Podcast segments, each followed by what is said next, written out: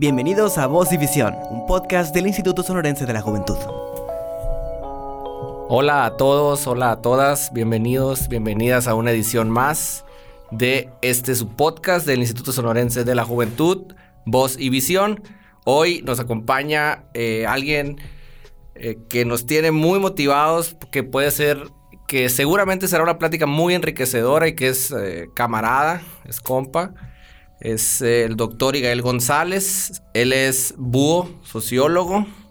Tiene estudios de maestría en estudios culturales y es doctor en articultura. Ahorita es profesor invitado en estancia postdoctoral en el Colegio de la Frontera Norte.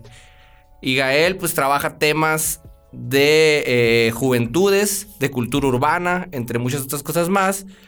Y pues te agradecemos mucho, Igael, por darte tu tiempo de compartir con nosotros eh, lo que sabes, eh, platicar en un plano relajado sobre qué podemos hacer en conjunto para contribuir o que nos escuchen las juventudes sonorenses y que, y que se queden con algo. ¿Cómo estás? Eh, estoy muy bien, estoy muy contento y muy agradecido por esta invitación. Sobre todo contento porque sé del trabajo que se viene haciendo aquí en el Instituto Sonorense y todo lo que han venido impulsando. Sobre todo tenemos que estar a la altura y a la necesidad de estos procesos de cambio que mm, requieren eh, cambios sociales, cambios culturales y en los cuales estamos tratando de tratar de comprender y de interpretar y sobre todo pues de trabajar en ellos gracias a ti, gracias a la gente que está aquí trabajando en este eh, directamente con las juventudes.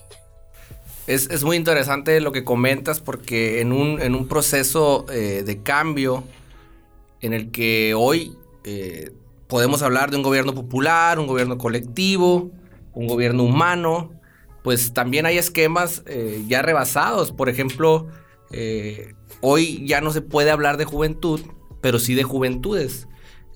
¿Cómo podemos explicar esto? Bueno, precisamente eh, eh, esto es eh, parte de lo que comentábamos hace un momento, ¿no? La, necesidad del reconocimiento a la pluralidad y sobre todo a las distintas formas de vivir, a las distintas formas de pensar, a las distintas formas de sentir y también a las distintas maneras de ser joven. tenemos a bien, no, no, vivir en una sociedad totalitaria que nos eh, limite nuestras maneras de, eh, de, vivir o una forma única de ser joven. Em, y bueno, también en términos analíticos, yo creo que tanto para lo que hacen los institutos de cultura como los que hacemos los investigadores de, sobre las expresiones urbanas, culturales y juveniles, eh, pues tenemos que tener mucha claridad en que no es lo mismo ser joven, no sé, en México, que ser joven en, en Finlandia o en Noruega, eh, no es lo mismo ser joven en Hermosillo que en San Cristóbal de las Casas, en Chiapas. Cada espacio genera distintas manifestaciones y el reconocimiento a las mismas em, yo creo que forma parte de, de, em, las estrategias que, que, eh, tenemos, mm, sobre todo no para fomentar o, para creer que, que, hay un ideal o un modelo de joven, sino que em, por supuesto, cada joven es distinto, pero pues también hay eh, una manera de ser joven para la cual no hay una receta. No fue lo mismo la manera en la que fueron jóvenes nuestros abuelos, no fue la misma la manera en la que fueron jóvenes nuestros padres y tampoco nosotros que, estamos ahí eh, cruzando esta, esta rayita de, de, de de la edad en la que supuestamente se encasilla la juventud. Eh, sin embargo, tenemos a nuestra edad una actitud mucho más joven, mucho más jovial que la que tuvo la generación anterior, ¿no? Entonces, eh, por eso yo creo que es de lo que podemos hablar de juventud y, no necesariamente de, perdón, de juventudes, sino necesariamente de una fórmula específica y, unívoca de ser joven. Eh, entonces yo creo que, hay que pensar más en diversidad, hay que pensar más en pluralidad. Sí, como, como bien lo, lo mencionabas, Igael, que no es lo mismo ser un joven hombre en una eh, ciudad de, que viva o que provenga de una colonia de clase media o clase media alta a ser una mujer joven de una eh, población étnica. Es decir, se tiene que ver a las y los jóvenes, a las juventudes desde, desde, un, desde una óptica eh, heterogénea. Eh, desde el instituto hay, hay un eje en particular que, en que se está poniendo especial énfasis, que es la promoción de la cultura y el arte, en función también de propiciar espacios de reflexión y de pensamiento crítico que estén fundamentados en esto. Es decir, cómo a través de la cultura, el arte, talleres, de espacios de diálogos, de conversatorios, pudieras tú generar esta revolución tan, tan añorada de las conciencias. En ese sentido, yo te preguntaría ¿qué, tan importante es esto, es decir, qué tan importante es la cultura y el arte en las juventudes. Bueno, eh, es importantísimo, mm, tanto como el deporte, ¿no? O sea, em, quizá en un momento, sobre todo por esta parte contestataria que conlleva eh, em, vivir la misma juventud puede parecer un cliché pensar en el arte y el deporte, pero son em, bueno, particularmente el arte y la cultura mm, implica reapropiarnos o que la juventud se reapropie de los medios expresivos. ¿Cuáles medios expresivos? Pues estos medios expresivos que han caído en manos de la industria mediática. Vivimos en una sociedad mediatizada, vivimos en una sociedad que impone moldes de juventud, eh, inclusive vivimos en una cultura aquí en Sonora, este, no, no voy a decir nada que va a asustar a nadie. Eh, tenemos ciertos patrones culturales que son nocivos para la misma población, pero los reproducimos este, mm, como parte de una cultura machista, como parte de una cultura eh, mm, hecha a, a, la manera de Em, pues de estos estereotipos del norteño, estos estereotipos del sonorense fuerte, que, no llora, que no siente, que no expresa, que no dice, ¿no? Y de repente, pues reproducir estos moldes es lo más fácil, en vez de permitir que la juventud se reapropie, pues, de estos medios expresivos que te menciono. Mm, particularmente pues porque mm, la, juventud o pensar en juventud y en juventudes implica una contestación al poder. Eh, los que tenemos hijos adolescentes sabemos que estamos enfrentando constantemente a alguien que, mm, eh, no es adulto todavía, pero ya no es el niño al que le puedes imponer cosas, ¿no? Y en este sentido, eh, esta parte de la adolescencia vista desde un punto de vista psicológico, pues tiene que ver con esta contestación como nosotros lo estamos viendo desde esta pluralidad de juventudes. Eh, y en este momento es cuando se tienen que decir las cosas, estas cosas que no se pueden guardar.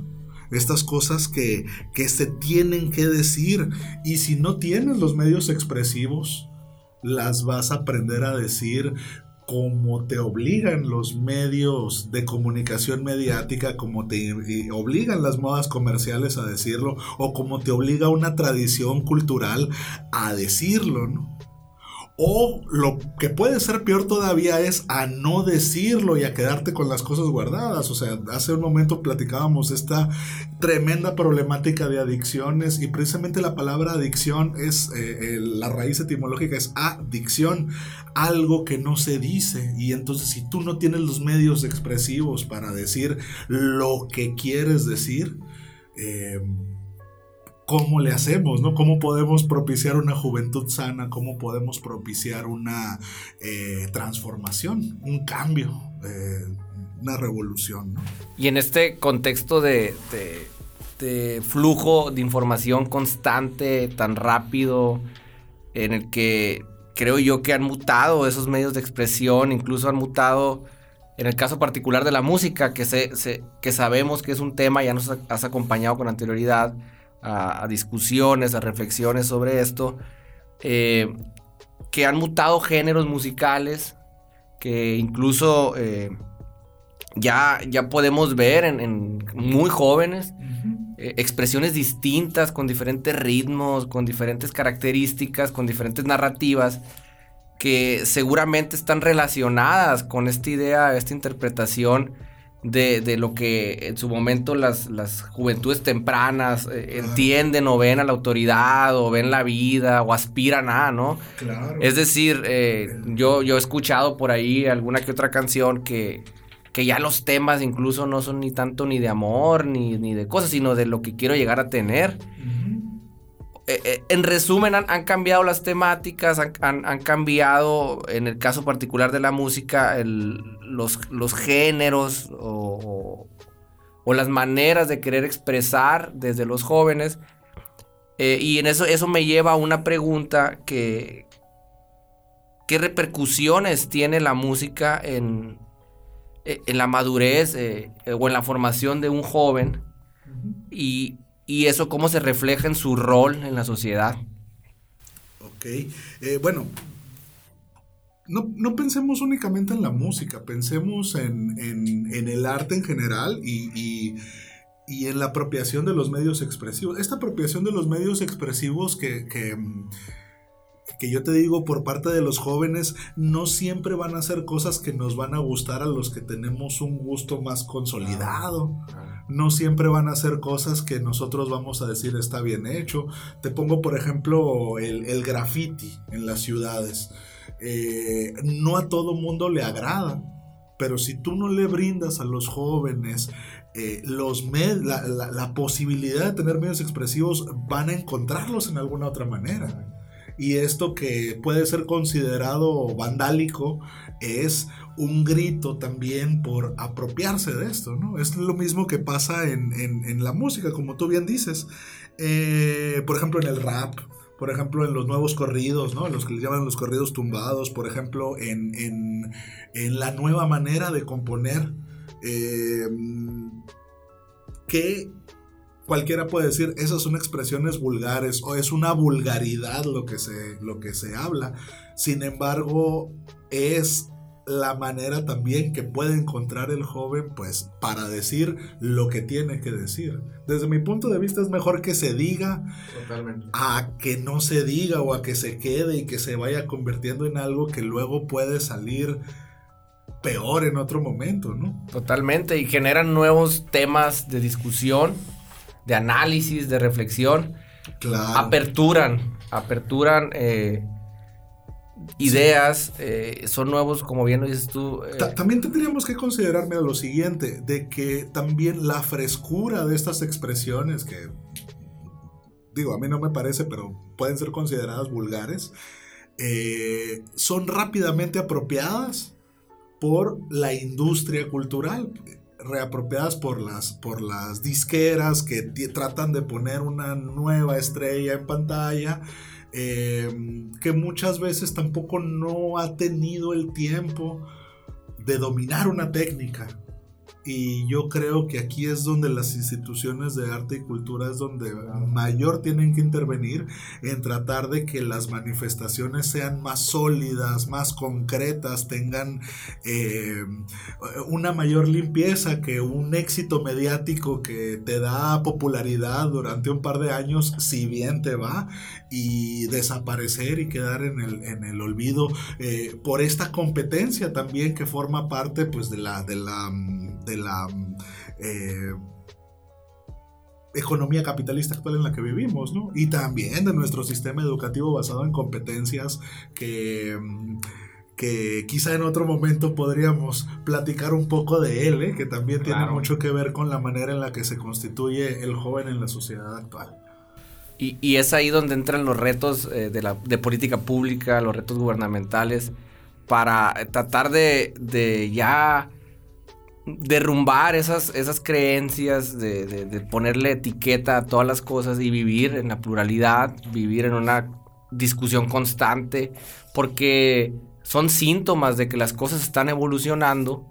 Eh, no sé si para bien o para mal, no sé a quién le toca eh, definirlo así, yo creo que a nadie. La historia. La, historia, pero, pero uno como estudioso, en tu caso, de, esos, de esos fenómenos, pues sí, sí, seguramente habrá hallazgos eh, que nos permitan identificar hacia dónde va el pensamiento de algún grupo, de un sector juvenil, porque ya incluso veo yo en los nuevos artistas hasta que ya no está estandarizada la manera de vestirse. Eh, tú ves a alguien de regional vestido de una manera tal y digo, esos son síntomas de que algo está, algo está, está cambiando y hay que analizarlo y hay que ver de qué manera eh, esas, esas y esos jóvenes talentosos que de alguna manera se están expresando puedan tener espacios para, para sumar, para generar y para abonar en esta eh, revolución de las conciencias en las que caben todas y todos. Sin duda, verá, estamos en un momento histórico y en donde la comunicación a nivel planetario nos permite utilizar los recursos expresivos de cualquier parte del mundo. Entonces, eh, aquí en esta ciudad, como en muchas otras, de repente encuentras gente que se identifica con los tambores africanos, que se identifica con, el, con eh, la caricatura japonesa, que se identifica con la manera de bailar coreana, que se identifica eh, con sus botas y con su sombrero, ¿no? Pero no nada más aquí en Sonora, sino allá en Colombia o en, inclusive en Holanda, donde me decían que había unos grupos norteños el otro día. estos elementos expresivos eh, ya no son exclusividad de un patrimonio, ¿no? Ahora, esto también tiene un, componente, no quiero decir negativo, pero yo creo que tendríamos que tener un poco más de cuidado. Eh, deberíamos de ponernos a dialogar con, jóvenes de, grupos étnicos, de grupos indígenas, de también qué piensan ellos de que se estén apropiando de sus elementos eh, para mediatizarlos, ¿no? Eh, me enteraba de un artista que se había tatuado la cara, las, las, los... La pintura facial que tienen los, los Seris o los hermanos acá con CAC. Eh, digo, ahorita estamos platicando tú y yo, pero pues creo que eh, esta plática también nos permite reflexionar un poco de esto, ¿no? Las apropiaciones culturales, ya no nada más a nivel regional, sino a nivel global. Y no asustarnos mm, porque esto está pasando, pues porque la parte más purista del arte o de la enseñanza del arte, el arte de conservatorio, el arte de academia, eh, exige que haya técnica. Y yo soy de la idea de que tiene que haber técnica, ¿no? Como músico te lo digo, eh, si no tienes, por ejemplo, técnica para tocar el tambor, te vas a fregar las manos en, dos días y, y, te tienen que durar pues para, para que puedas seguirte expresando, encontrar este elemento, encontrar este instrumento, encontrar este eh, camino que te permite decir las cosas. Pues siga él. Muchas gracias por tu tiempo, por estar acá. No sé si quieras agregar algún comentario final.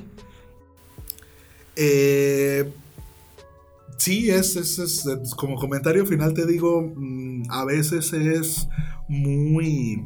Mm, suena hasta como un cliché esto de que el arte y que de la cultura y que el, perdón, que el arte y que el deporte eh, es lo que eh, puede ayudar a los jóvenes, pero no, no podemos dejar de apoyar el arte y el deporte.